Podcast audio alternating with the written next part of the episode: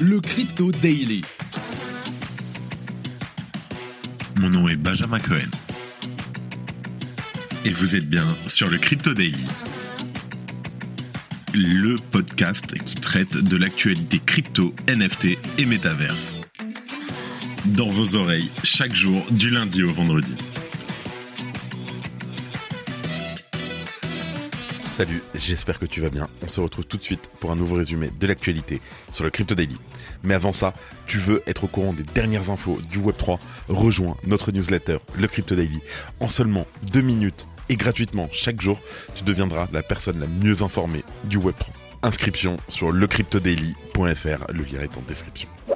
Pour commencer, et depuis la semaine dernière, il a été constaté que Binance s'ouvrait de nouveau à la Russie, levant peu à peu les restrictions pour les comptes de plus de 10 000 euros. Toutefois, la plateforme n'a que très peu communiqué à ce sujet.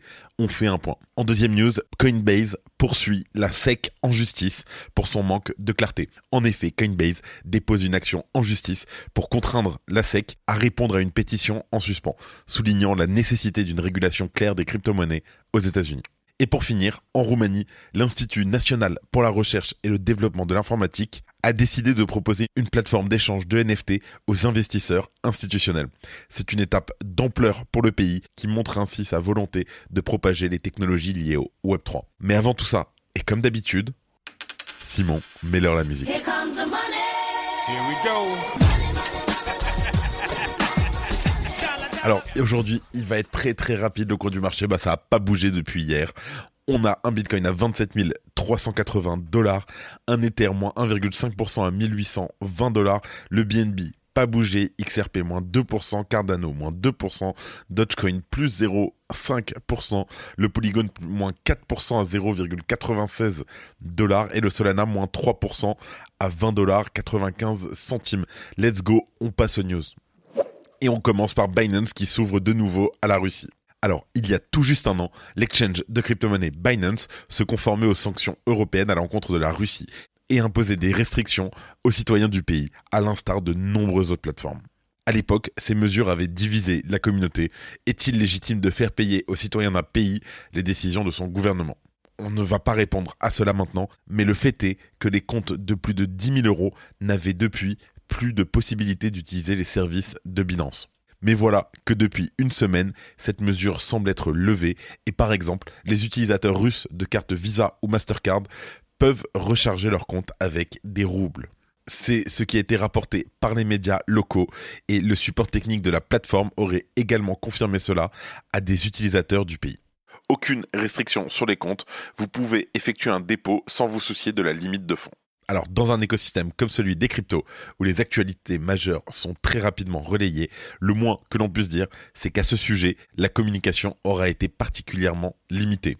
Ni Binance, ni son PDG, Changpeng Zhao, Sisi, ne semblent avoir partagé cette actualité sur leurs réseaux sociaux. Ce manque de communication pourrait s'expliquer par un souci d'image publique, alors que la guerre en Ukraine fait maintenant rage depuis plus d'un an. À notre niveau, nous n'avons pas pu constater le retour du rouble dans les devises fiat permettant de recharger un compte Binance, que ce soit par l'utilisation d'un VPN ou en utilisant la version russe du site web de Binance, la devise n'apparaît juste pas. Cela peut donc provenir du fait que le compte en question étant vérifié en France, cela n'est pas possible pour des raisons légales, et c'est probablement ça. Et pour cause, l'accès à tel ou tel service dépend en réalité de là où a été effectué le processus de KYC de Know Your Customer. En outre, Binance étant enregistré dans de nombreux pays, les utilisateurs de ces différents pays ne dépendent alors pas tous de la même filiale de Binance.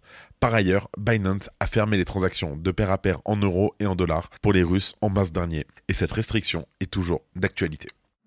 Je suis Benjamin Boutin-Spark. Et je suis Claudia Loma. Ensemble, nous produisons le podcast NFT Business. Le podcast dédié aux nouveaux business décentralisés, construits sur la blockchain, ceux qui développent les usages de demain. Nous abordons des sujets comme la finance décentralisée, la tokenisation, les NFT, la blockchain, les cryptos et les nouveaux modèles d'investissement. Tous les sujets pour vous aider à comprendre l'écosystème Web3. Nos invités sont des bâtisseurs, ceux qui construisent les entreprises de demain. Nous sommes sur toutes les plateformes d'écoute. Merci et à la semaine prochaine. En deuxième news, et ça a donné un petit sourire à beaucoup de monde, je pense, Coinbase poursuit la SEC en justice. Je t'explique.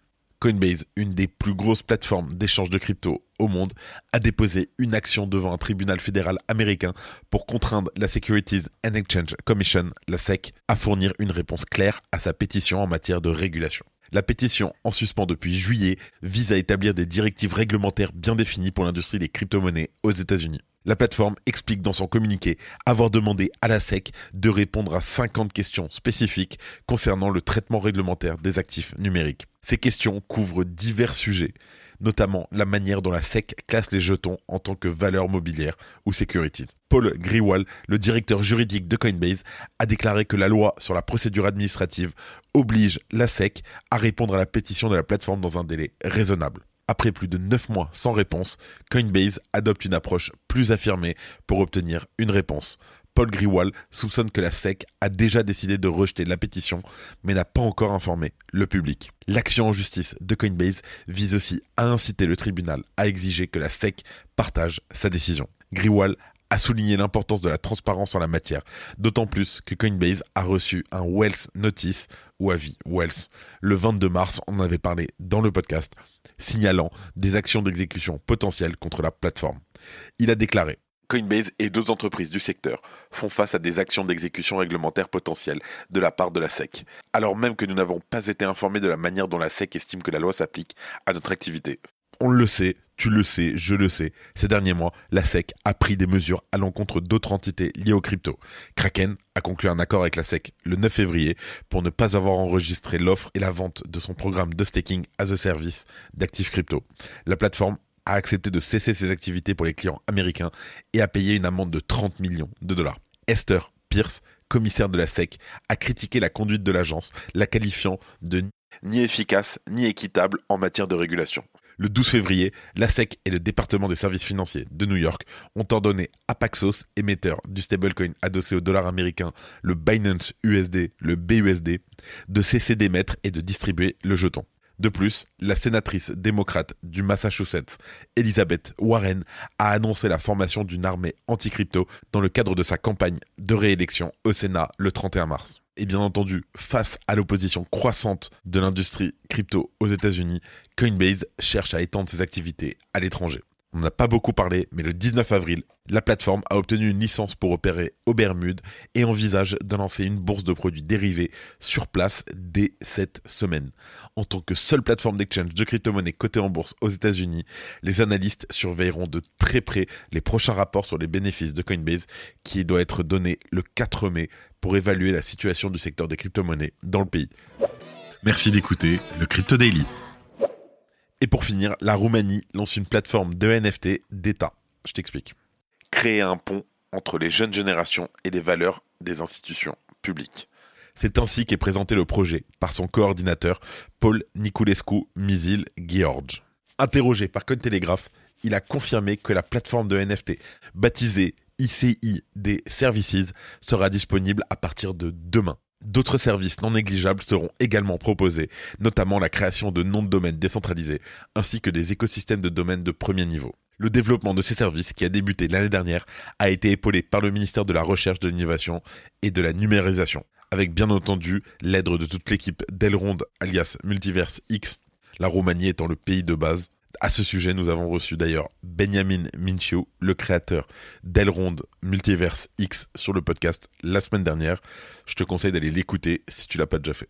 On revient sur notre sujet. Ce sont d'abord des institutionnels qui auront accès à ces services et ce sont notamment les différents cas d'utilisation des NFT qui pourraient répondre aux besoins des institutions. Leur explosion ces dernières années et les mécanismes qu'ils permettent de proposer ont donc attiré l'attention de l'Institut qui a reçu le feu vert du ministère pour le lancement du projet. Cinq collections de NFT seront proposées. Elles ont été développées en partenariat avec des personnalités du sport ainsi que des organisations et institutions d'ampleur en Roumanie. On trouve ainsi l'agence de presse principale du pays, un recordman de natation ainsi que le comité olympique local. Comme d'habitude, cette initiative montre bien l'appétit grandissant des institutions pour le Web3. Elle montre aussi que le secteur des NFT parvient à se détacher des collections de photos de profil pour montrer son intérêt technologique. Ça va être une étape clé pour continuer à démocratiser le domaine. Franchement, bravo à eux, bravo à nos amis en Roumanie. Et avant de terminer, comme d'habitude, les actualités en bref avec notre partenaire Bean Crypto. Merci à eux. L'exchange Bybit a apporté une mise à jour à ses conditions générales et imposera désormais le KYC à tous ses utilisateurs dès le 8 mai prochain. Les DAO sont une épine dorsale de l'écosystème crypto. Elles pourraient bientôt bénéficier d'une reconnaissance officielle en Californie, aux États-Unis, où un projet de loi soutenu notamment par Andresen Horowitz montre en effet que les structures du Web3 et les entités gouvernementales cherchent désormais des points de convergence le CEO de Terraform Labs, le mal-aimé Dokwon, demande le rejet des accusations de la SEC, arguant que les tokens Luna et UST ne sont pas des securities et que la SEC n'a pas la compétence pour engager des poursuites.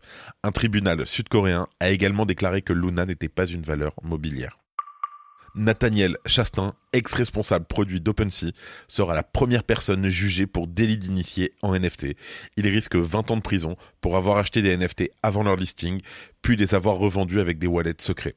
Le verdict influencera les prochaines décisions des juges dans des affaires similaires. Aujourd'hui à 18h aura lieu le lancement de la marketplace de jeux Web3 Ultra Games. La plateforme permettra d'acheter et de revendre des jeux dématérialisés. Pour le moment, plus de 70 jeux sont prévus et 40 seront disponibles dès sa sortie. Binance a lancé un chatbot alimenté par ChatGPT appelé Sensei pour aider les utilisateurs à accéder aux informations de Binance Academy, sa plateforme d'éducation sur la blockchain. Sensei fournit des résumés générés par IA et des liens vers des articles pertinents. Le CEO de Binance, Chengpen Zhao Sizi, avait déjà évoqué l'utilisation de l'IA pour le support client et la conformité. Merci d'avoir écouté le Crypto Daily. Abonne-toi pour ne rien manquer de l'actualité crypto, NFT et métaverse. Et retrouve-nous sur Twitter et LinkedIn pour plus d'actualités exclusives. Je crois que j'ai tout dit, fais attention à toi et à demain pour un nouvel épisode. C'était Benjamin pour le Crypto Daily. Merci et à très vite.